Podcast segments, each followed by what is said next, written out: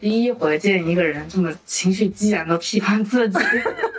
你这不就相当于对天喊青天大老爷，就有人管你了，是这意思？对你根本等不了一年。我根本等，我根本就不可能集中被骗，我等不到那一天，你知道吧？我日常就已经被骗完了，已经。我花了快递费，我这个我的商品买的时候它就包含了快递费，你凭什么不经我的允许，还要让我再多花一道钱呢？能够懂他们要赶这波便宜，但是我不能理解，你知道这说明什么吗？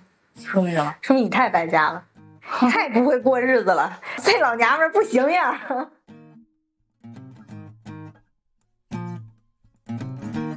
听众朋友们，大家好，这里是老好玩栏目，我是老邓。因为我呢是具备女性家庭主妇这两大标签在身上，每到这个时间段的时候，就常常会有人问我买什么。但是呢，作为一个在双十一里面基本上没有任何消费的一个人，每当遇到这个问题的时候呢，我就很懵。所以呢，这一期呢，邀请了一个在双十一里面重度消费的一个个体吧，也就是老王，没有新鲜事儿，一起来聊聊关于购物的这个话题。首先，我有点质疑你，双十一真的从来没买过吗？就是我有记忆的里面，我真的是没有买过，六幺八也没买过，也没买过，双十二也不买，没有。就是任何这个促销都没有让你买过东西吗？我可能在这些时间里面，就是我有过消费，嗯，但一定不是因为它是双十一或者是六幺八就是刚好赶上了。啊，可能就是正好我要买东西的那一天，正好是这个日子而已。那我还是挺佩服你的。就是我身边的同事或者是朋友，嗯，在双十一的头一天的晚上，或是提前一两天的时候，就开始拿纸划算，然后列清单，买什么，怎么买，怎么凑，看哪个平台。到那天晚上的时候，就是熬夜狂刷，就这东西在我这里，我觉得能够懂他们要赶这波便宜，但是我不能理解，你知道这说明什么吗？说明什么？说明你太败家了，太不会过日子了，这老娘们儿不行呀！我是这样，因为你说我是重度双十一，其实我觉得可能还真不是太重。我通常都是双十一的这些消费，比如说像那种囤一些能用两三个月啊，或者是能用一年的这种东西啊，我会觉得很多年以前的这个双十一，它是确实价格上有明显差异的，因为我金牛座嘛。我是真的会去看，就是比如说两个月之前，双十一的前的两个月之前，这个东西我就加入到购物车里了。等到双十一之前的时候，它放出这个价格，就是折扣价的时候，我会看它是不是真的便宜了。因为曾经我记得有过那么一两年吧，这些品牌方都喜欢玩一手活，就是就双十一前夕把这个价格提上去。就比如说它原来是一百块钱的东西，它到双十一的前夕给你把价格改成一百六。等到双十一那一天，他再给你降，比如降成八十或者九十，那么这个东西实际上其实没怎么太降价，也就是平时用券的价格可能也就是八九十，所以这种商品我通常就是嗤之以鼻，我就不会买，我就看看这种，哎，这商家就直接拉黑了。但是有一些东西，你比如说长期买的这种比较深的，就是像擦脸的擦脸油。像这种什么，我长期比如常年这个都要用的精华水啊，什么擦脸油啊这些东西，你它你平时如果不敢在双十一买的话，像你这种碰头买，你可能六月份买的时候它就是一百，然后你赶上双十一的时候，它价格合下来可能就是五六十，就很合适。对于我来说，我是不能够接受自己没有捞到这种合适。那我觉会觉得非常亏，所以在我的角度上，我就觉得你是真不会过日子。哎，你这么说，我突然想起来一个事情，我觉得其中有一个原因，可能是因为我对数字不敏感。就这东西，可能一开始的时候五十六块钱。对钱敏感吗？我也不敏感。就是你说的是对的，我是个败家老娘们。真的，就是他之前可能是五十六块钱，嗯。它价格拉到了六十五块钱，回头它给你打到了四十五块钱，我记不住，你可能没发现，我没概念，就我发现不了，他白玩了。对，就在我这里啊，四十五块钱，啊，有用吗？用不上，算，就这样。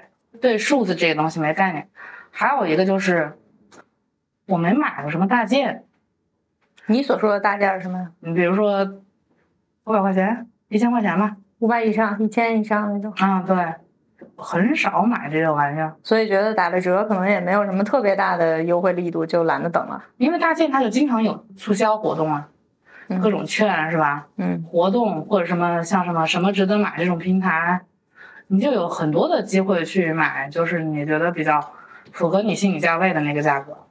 嗯，就我为什么非得要赶双双十一？我还要去关注？我天呐，我的精力本来就很有限，我的爱好有很多，谁有空管那个呀？真的是。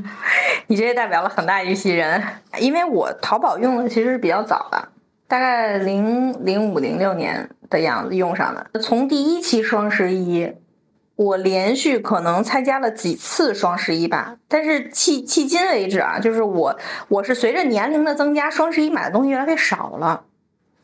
原来就是双十一买什么姨妈巾、什么护肤品，呃之前放在购物车里放了挺久的衣服，然后突然发现双十一打了一个比较合适的折扣，可能也没考虑到自己需不需要，就买了。所以说我那天我还关注了一下，就是到截止到现在为止，我的这个淘宝购物的金额达到了五十多万吧。嗯，那我难以想象，我可能在淘宝上花了半套房子的钱。参加这个双十一之前，嗯，你会做一些什么样的准备工作呀？你刚才说那种什么拿笔拿纸算这些，我倒真的没怎么做过这种事儿，无非就是把我购物车里的东西连一连啊，看看这个有些东西就是可能我的购物车里面通常是放一些我当下觉得有可能之后会买，但是现在又没有觉得需要买的东西放到购物车里面放个百八十件，然后等到可能要参加活动的前夕，把这个购物车删一删。就是把确定自己一定不会买的东西删除掉，留下来那些觉得这一次活动可以下手的，算一下总价，看看是多少钱。也就是说，我提前做的准备工作，可能就是把购物车筛选一下，可能等到双十一的时候去比价。比如我现在记一个总数，我现在购物车里东西是一万块钱，那么我最后到双十一，它不是会有很多券儿啊、折扣啊，包括这个凑单的这些满减。勾选全部之后，这个东西看它便宜了多少。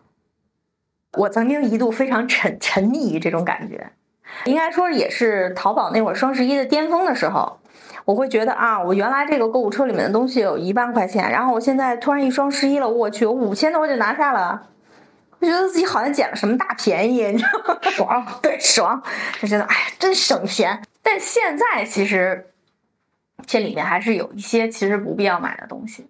但是可能大概一半儿一半儿吧。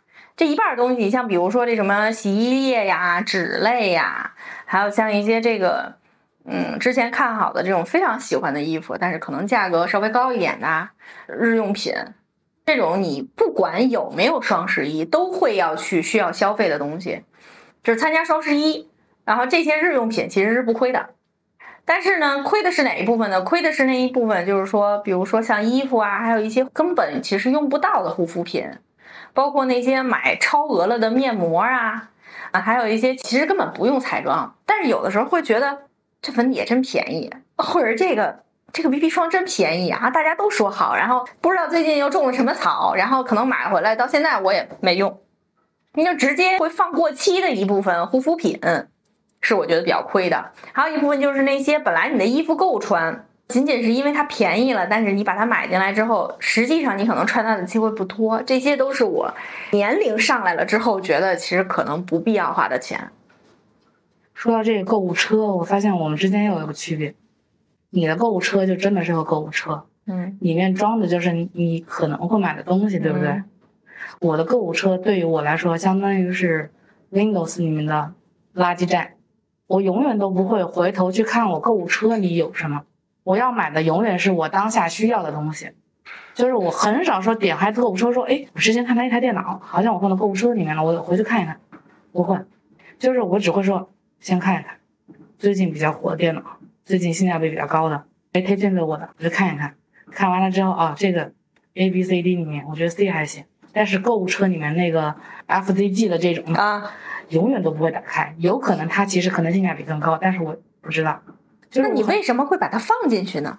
就是当下觉得这个还行，放着里面，有一天也许我会打开看，但实际上我内心知道我从来没看过。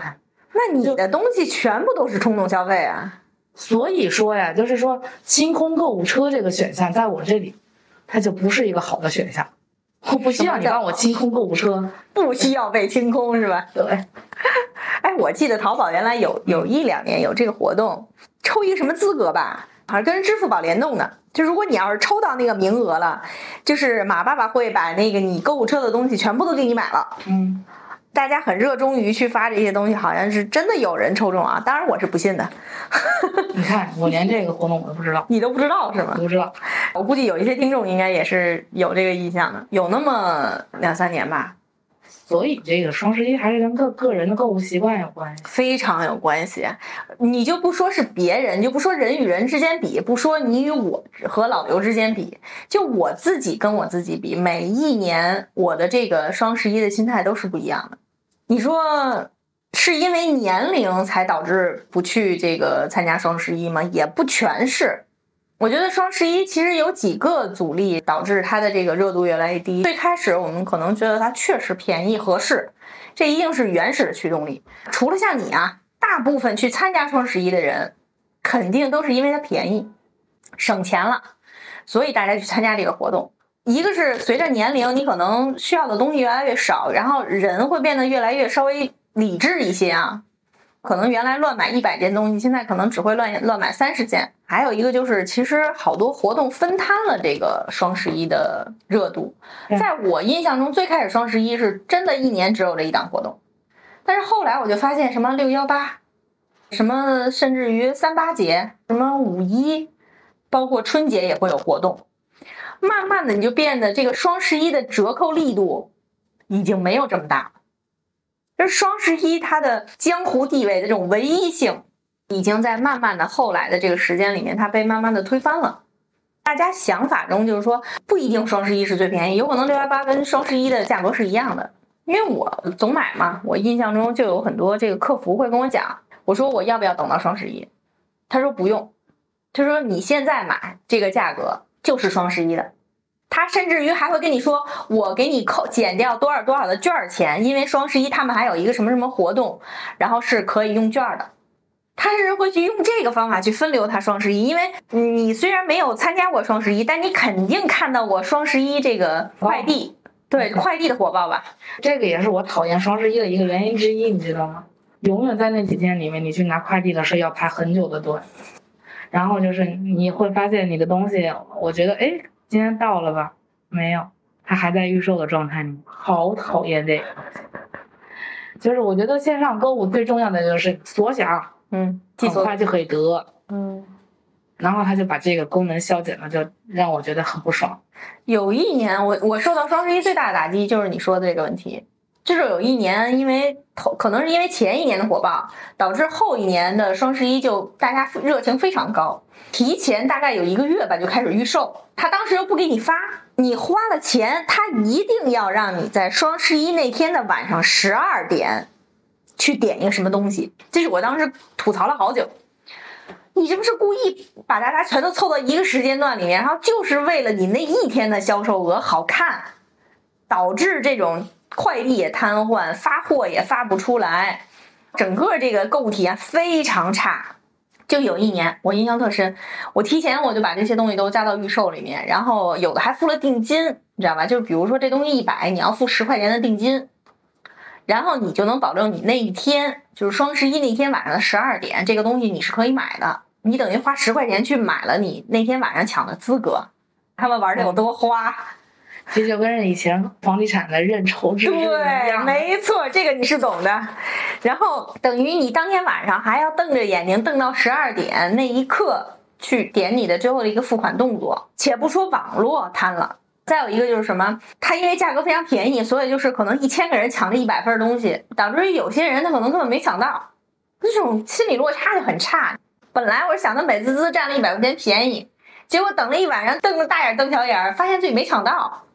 可能是越来就是受这些之前的这些失败的活动的这个影响，我觉得大家对于双十一后来就没有那么热衷了。我周围的人，这些同事参加双十一的这些人，大家不停的凑在一在群里面吐槽啊，说啊，你看那个我本来之前想买的哪个哪个，然后结果现在没货了，或者是啊，当天晚上我点不进去，根本就啊，整个他们的网页就崩溃了。还有就是什么啊，我都买了十天了，这东西还没发出来，就是等于从售前到售中到售后，它整个全部都处在一种非常暴躁的情绪里面。我记得我那东西真的是快一个月才收到。包装，因为在这种暴力的运输条件下，也就变得没有那么干净了。然后什么缺个角，就是那个箱子被压扁啦什么的，它售后也很是问题。所以说，这种售前、售中、售后的不好的体验，是也是让我之后的这个双十一就望而却步了。有一点，后面啊，我这个热情下来之后，就是会提前把一些东西加到购物车里面，可能就问问客服啊，这个我现在买的这个价格是不是跟双十一一样？他如果说是一样的，或者说他不一样，我可以给你退你钱，或者是双十一完了之后，他给你返的这个红包的形式，把这个差价退给你的这种，我基本接受了之后，我就不会再去管那个整个双十一的那个大活动满减了。就是骗钱啊！这个就是。那我知道，我不买双十一，就是因为我在日常的时候，我就是一个非常被人容易骗钱的人。就谁跟我说这个礼拜这个活动就是最后一天。你就有可能就拿下了，我就可能就拿下了。我根本等不了一年，我根本等，我根本就不可能集中被骗，我等不到那一天，你知道吧？我日常就已经被骗完了，已经。你这个也是奇葩，真的，零散被骗是吧？省得骗大的。零散被骗，还有一个就是，因为你双十一最大的价值其实就是一个价格优势嘛，对对，叫价格优势。嗯，你现在有价格优势的东西太多。你网络发展太快，就是互联网发展的太快之后，就导致说你电商它一一家独大。对，还淘宝，因为最开始的时候双十一是兴起于淘宝嘛。嗯。但是实际上，我是已经很久没在淘宝上买东西了。嗯。我感觉我现在打开淘宝的频率远低于我打开拼多多。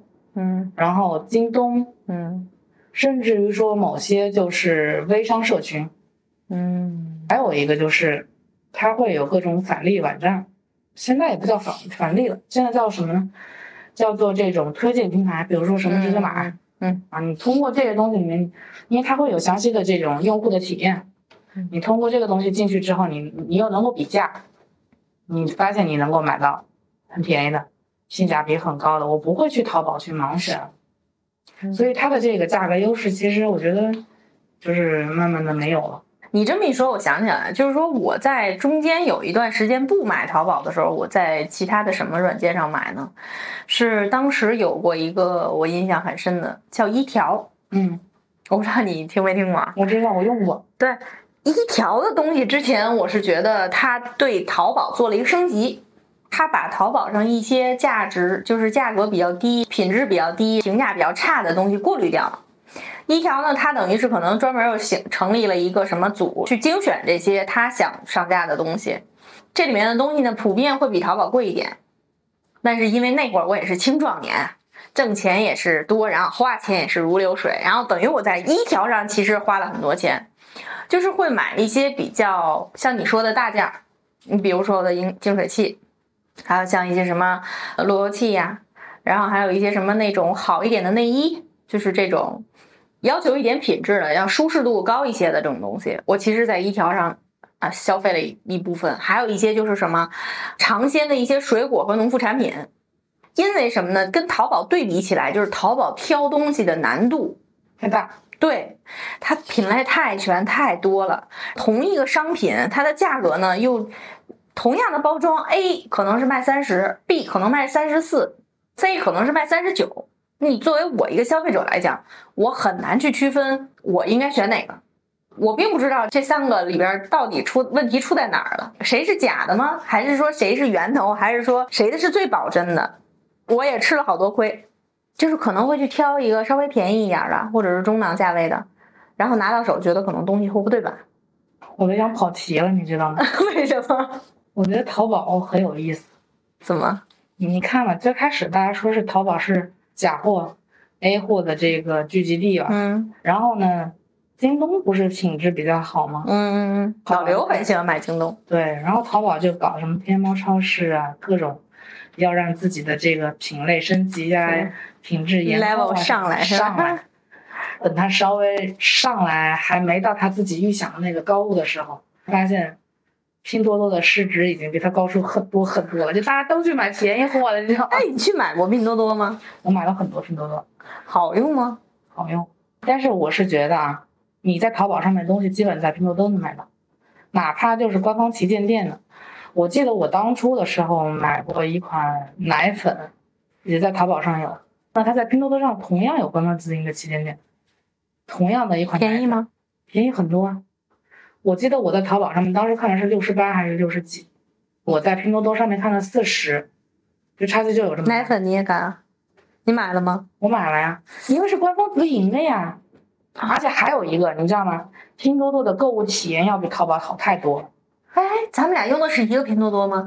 我跟你说，我有一次在拼多多上面买，我买的是新华书店，还是买的是国库网吧？反正是买了一一本书，嗯它是预售嘛，它很便宜，淘宝上面要一百四十三，嗯我在拼多多上买了七十多，结果他标注的那个时间段里面之后，我我看他没发货，我就点了催货，点了催货之后呢，他的客服跟我说，说这个预售的东西最晚的发货的时间是到什么时候？我说嗯行，那我再等等，嗯，因为便宜很多嘛，你你的包容性就会无限的放大。对，够便宜就行。啊，我说好，我再等等。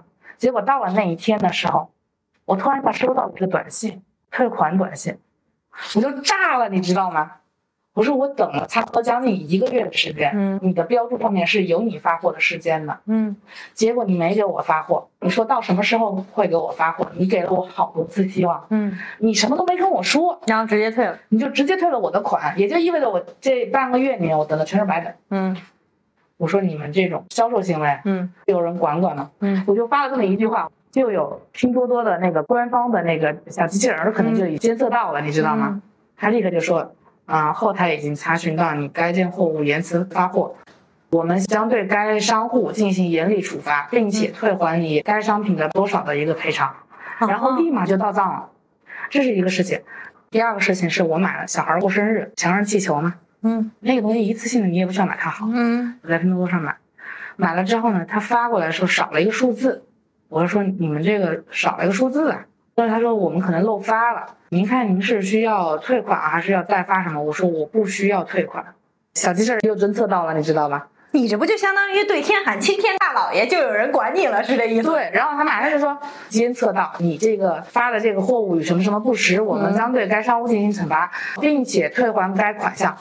立马他把整包气球的钱都给我退了，我就说哇，拼多多对于这种用户来说太完美，我觉得咱俩用的不是一个拼多多。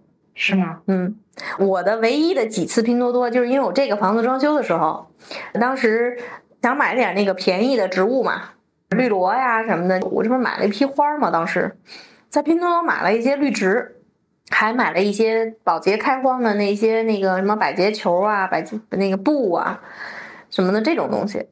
当时就集中买了那一批，还有你看我卫生间的那个粉粉的那个架子，特别消薄的那个架子，那是拼多多买的。厨房也有一个架子是拼多多买的。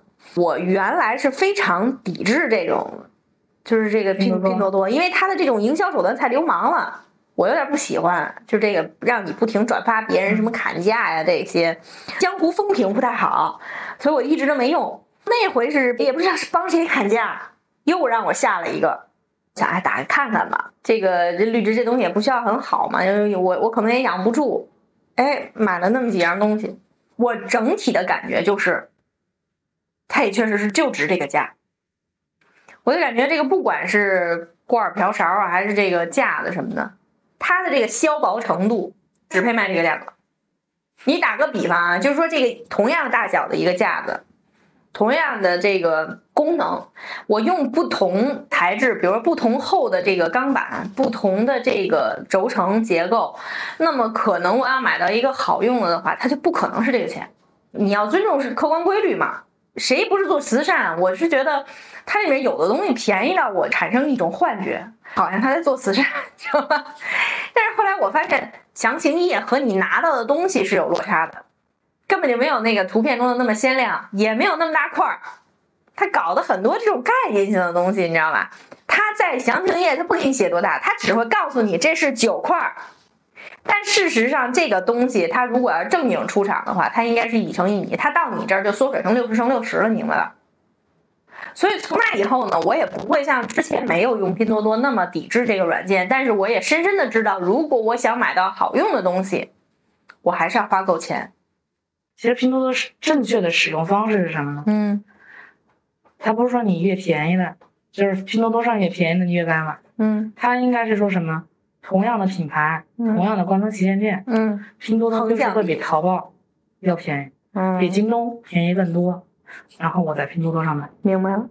那么你就能想到非常好的服务，嗯，小机器人的服务，不是青天大老爷的服务。对，还有就是同样的品质，更低的价格。嗯，哎，这个就是我喜欢拼多多的一个原因之一。确实是。但毕竟你购物软件，你主要就是我就是为了购物嘛。嗯嗯，所以双十一这个事儿呢，我年轻时候没想啊，现在我就想，这个东西本质上还是一种商品的打折和让利嘛。嗯，你又拉回来了。对，为什么？因为你拼多多也有双十一，对你以为？我知道我知道对，就是你各个现在包括京东也有，是吧？京东六幺八，然后什么双十一，然后就这，它这一年的活动其实是不停的。嗯一我问过一个当时就是买什么东西的，我说我是不是等那个什么什么活动？他说不用，你等到那个时候也是这个价。他说我敢给你保半年。这个东西现在它之所以已经完全没有没有感觉了，就是说一个是这些品牌的客服就明打明的告诉你，因为最开始我为什么反复强调这件事儿？最开始的客服是会让你等的，现在的客服完全不用你等。就从他商家的角度，这个这个事儿就已经变味儿了。你除了这个他本身自己问题以外，就什么物流啊、快递啊，什么那种消费体验，他也受别人冲击啊。为什么现在老刘买这个京东，我买我之前买淘宝，现在没办法也被逼的买京东？就这个淘宝送快递的问题，我不知道你有没有体会，就是他都给你全部一股脑塞在驿站，根本就不管你有没有人，他也不会去给你打电话通知。驿站甭管多远，对不起，您自个儿取去。但京东不会，京东京东你只要是自行旗舰店，一定给你送上门。这个体验简直太好了，因为我跟老刘在对抗这个送驿站这件事情，对抗了很久的无果。就是你这都属于我们这都属于跑题啊，但是我觉得是不吐不快，你知道吧？这个这个从不知道从什么时候开始，就这个驿站啊，原来我记得最早是给你打电话问你家有没有人，如果没人，他会说我给你放驿站，你说 OK 没问题。那会儿我还觉得挺方便的，但是后来我发现，就是说家里有人的这种，或者有老人去去收这个东西的，然后他还给你送到驿站去，这件事就很反智。你不应该给我打电话说我需不需要，或者是甚至于我之前最过分的，我在淘宝的这个上面写过，不要送驿站，家里有人，那都不行，一定给你丢驿站去，哪个远丢哪个。而且呢，丢驿站还算好的，它不花钱啊。蜂巢五毛，还花钱，你知道吧？我直接就炸了。我花了快递费，我这个我的商品买的时候，它就包含了快递费。你凭什么不经我的允许，还要让我再多花一道钱呢？没道理呀、当时我记得我跟哪个中国邮政吧就干起来了，直接。我说你给我放蜂巢了，他说对。我说你为什么要给我放蜂巢？我家里有人。他说那有什么问题吗？他说我的东西都放蜂巢，蜂巢。我说你放蜂巢你就给我退了，我不要了。我再去取的时候让我花一块钱，谁让你给我放蜂巢了？我家里有人，你不但不给我送，你还要让我多花一道钱。我说我不取，你要么就给我退了。结果那个杠了好几天吧，那个蜂巢后来我看到那个价格已经飙到两三块了吧，后来他又给取出来了，也加上就是中国邮政还算是个靠谱点儿的这个企业，它不太离谱，他最后还是给我送到了离家稍微近一点儿的一个驿站。死活就是不给你送上门。淘宝买的所有的东西，什么圆通、申通，包括韵达，顺丰给送。呃，除了顺丰啊，顺丰和京东，你要是想送，你就必须得跟这个商户说，我要要求能够发顺丰，我补钱。还有一个小米的，好像也能送。对，小米也送，嗯，但是你没办法，淘宝这个大整个这个大池子里，他就不给你送，也不知道为什么。这是快递快递的这一套系统的问题。是啊，我曾经跟这个驿站我也说过，我给驿站打电话，我说你们能不能不收我的快递啊？驿站说我们做不到。我现在我今儿就瘸了，我取不了。我说怎么办？我也是杠啊，我就是很烦那段时间，因为总是要去，总是要去。你像我跟老刘现在又躺平了，家里老有人，你平没事儿就得给我折腾那儿一趟。你关键是什么？排队人又多，你都不知道那驿站的人怎么踩那个快递，真的就是一遍一遍的在上面走来走去，踩的那个袋子上面全是脚印儿。我不知道这里边是不是有什么利益链条在里面啊？就是说这个菜鸟驿站好像是驿站收货，他肯定是要收钱的。对，但是快递员的利这个好处是什么呢？省事儿，不用挨家挨户送。应该是的吧？所以他出让了一部分自己的快递利益给驿站。从快递公司来讲的话，我虽然不知道是不是这样，这是我想当然的一个答案。嗯，所有的快递员我统一的配送到这个驿站里面，人力需求减少了，人力需求减少了，我的效率提高了。我挨家挨户的送，嗯，同样的三件产品啊，我挨家挨户送，我可能半个小时过去了，我到驿站一分钟放下货走了，效率提高，然后人力成本降低，可能驿站每年的时候还要支付相应的这种快递公司，可能是比如说加盟费啊，他们之间可能还有有费用。他收一个快递可能要收多少钱，那等于不合适的就是最终的购买者嘛？就是这中间过程中养活了好几个这个环节。对，你最终底层的其实就是消费者，对呀、那也是消费者去买这个单嘛。对，所以后来现在老刘就是特别喜欢买京东，我也没有办法，就是在淘宝找到这个东西，哎，想一想，啊，我不想去那么远的驿站，就到京东去搜。但凡京东是有同样的价格差不多，我可能就在京东买了。用快递费和多出来的溢价买了一个我出去跑腿拿驿站的费用。就是这个意思。所以整个这个双十一现在下来的氛围，就是我现在已经根本不看了。结果就是，我倒不是说像你那种啊，碰头今天想什么买什么，我可能会赶在一个没有那么火热的这个活动，就是价格上，我会问他这个双十一的价格一不一样，然后挑一个那么不太忙的日子去买这些东西。而且我觉得现在你我不知道啊，我现在的消费的这个欲望是整体往下调了。我其实消费的欲望一直也不是特别高，就虽然说我花钱花的也不少了，但是我都花在吃上了，吃上面，你说我买衣服，每个季度里面加那么一两件，大件呢基本上没什么太多的机会花。你像那个扫地机器人、洗地机，洗地机我，们扫地机器人都没有，嗯洗地机还是今年才买上的。电脑哦，洗碗机我们家是没有的。嗯，电脑，我的电脑基本上两台吧，过我手上两台，每一台基本都超过了半年。你真省。小孩儿的东西吧，对啊，按说你小孩儿的东西是刚需啊。小孩儿的东西其实好简单。我是有几个社群，就社群里面，你看啊，不同的主理人，嗯，他的风格是不一样的。有的呢，他的东西就真的是品质比较好，价格也不贵，你嗯就愿意在他那买，少操一道心。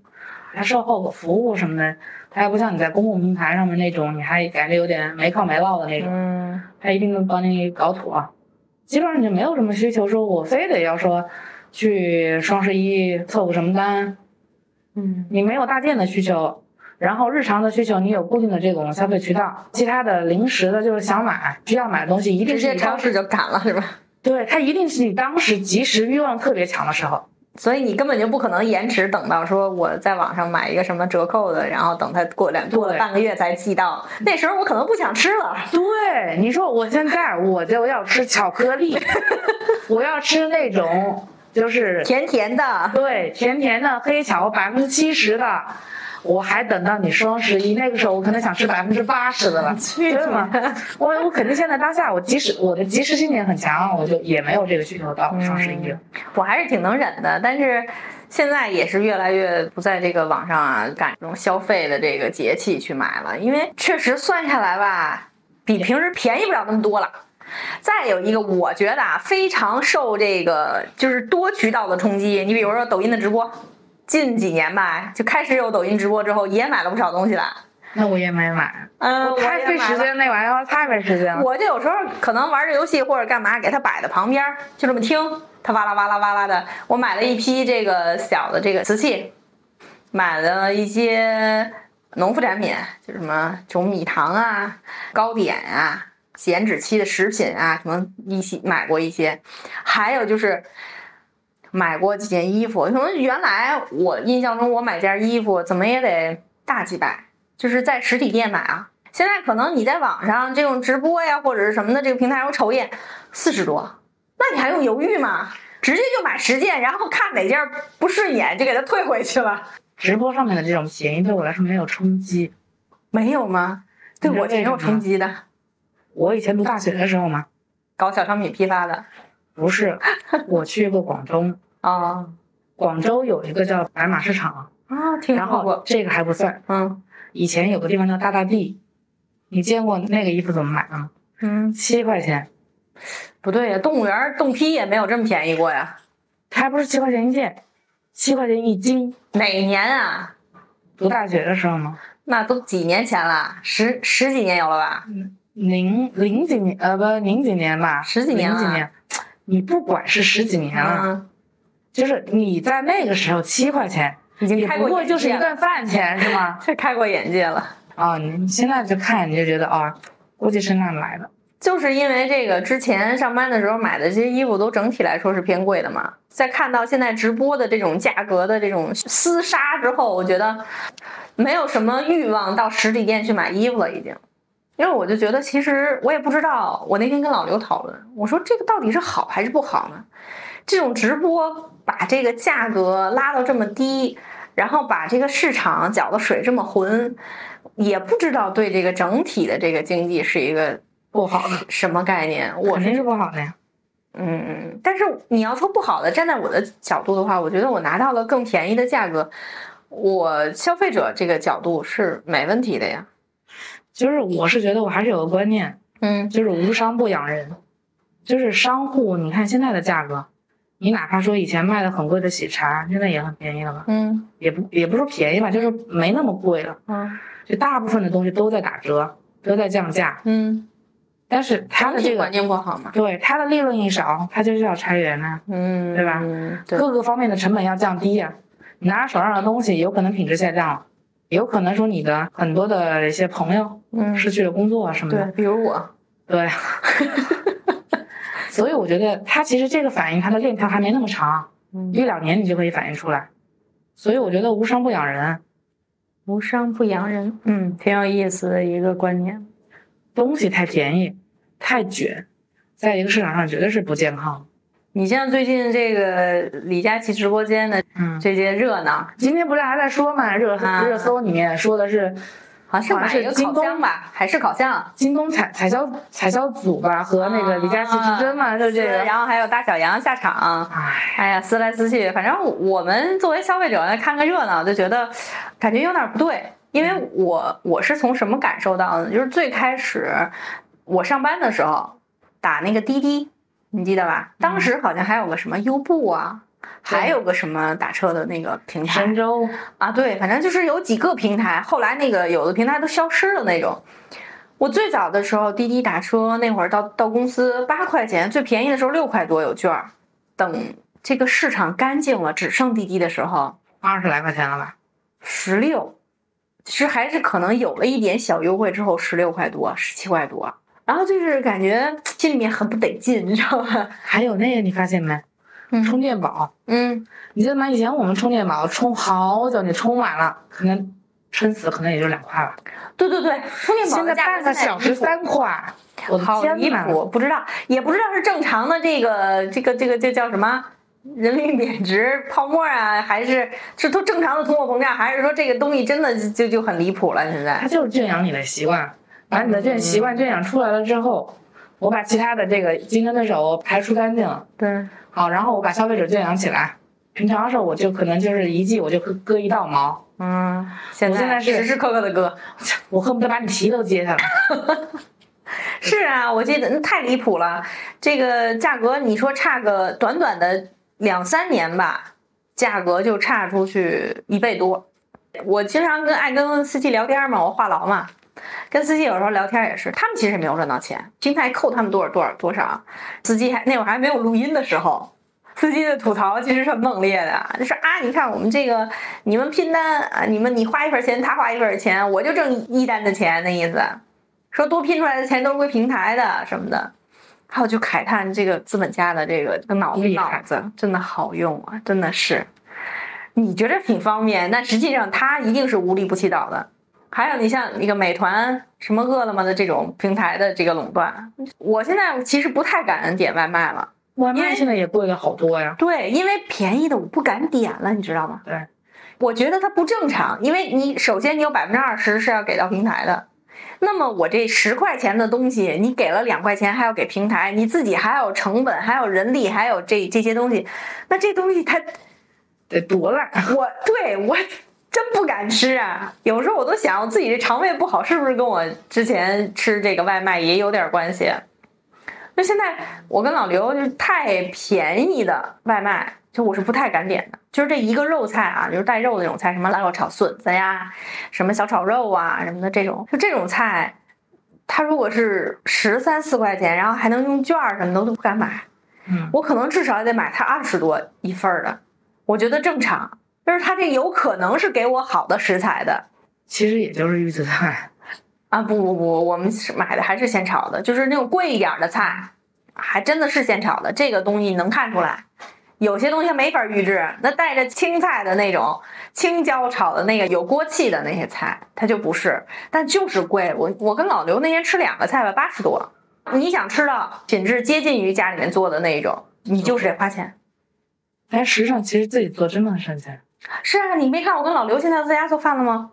就像我们这么懒的人都已经开始在家做饭了呀，这消费降级的很严重啊。所以说，这个双十一还有一个原因，因为没什么钱，不太敢消费。老刘之前的那些客户，之前买东西，因为他卖的是文玩类的嘛，嗯，然后茶呀、茶具啊什么这些，他销售这些产这商品的人，其实是有一点钱的。他本身的课程就稍微特殊一点，是有一点钱的。但是它就变成什么呢？现在买这些人呢，也会要求什么刷信用卡呀。原来都是直接转钱，就要这个转钱。现在就是能不能刷卡呀？比如说他之前一直是买这种千级别的，现在就是有没有一千以下的呀？几百几百的呀？他也会有这种需求上的降级，甚至于有的客户直接就消失在他的购买的这个圈层里面了。可能由于失业，由于资金链断裂，甚至于可能是孩子的压力呀。导致于这种品质类的奢侈品的这种类型的商品，就几乎就紧缩的，就其实挺厉害的。喝茶原来可能喝五百的，现在就喝两百的了。要不就喝高沫了吧？高碎，那叫高碎，朋友。原来喝茶的，现在喝高碎是吧？也说来说去，又说到这个大环境了。说到大环境，我觉得最终要给我们这些听友们一些小小的。不是很成熟的建议啊，但是也是买了十几年买出来的经验。有些东西真的别买，就是什么东西呢？就是你放在购物车里面，你当时没买的东西就可以删了。不要因为凑单去凑一些这种，就但凡我是凑单凑回来的东西，我发现利用率特别低。那比如说，我想买一件衣服，然后我凑单凑了一件。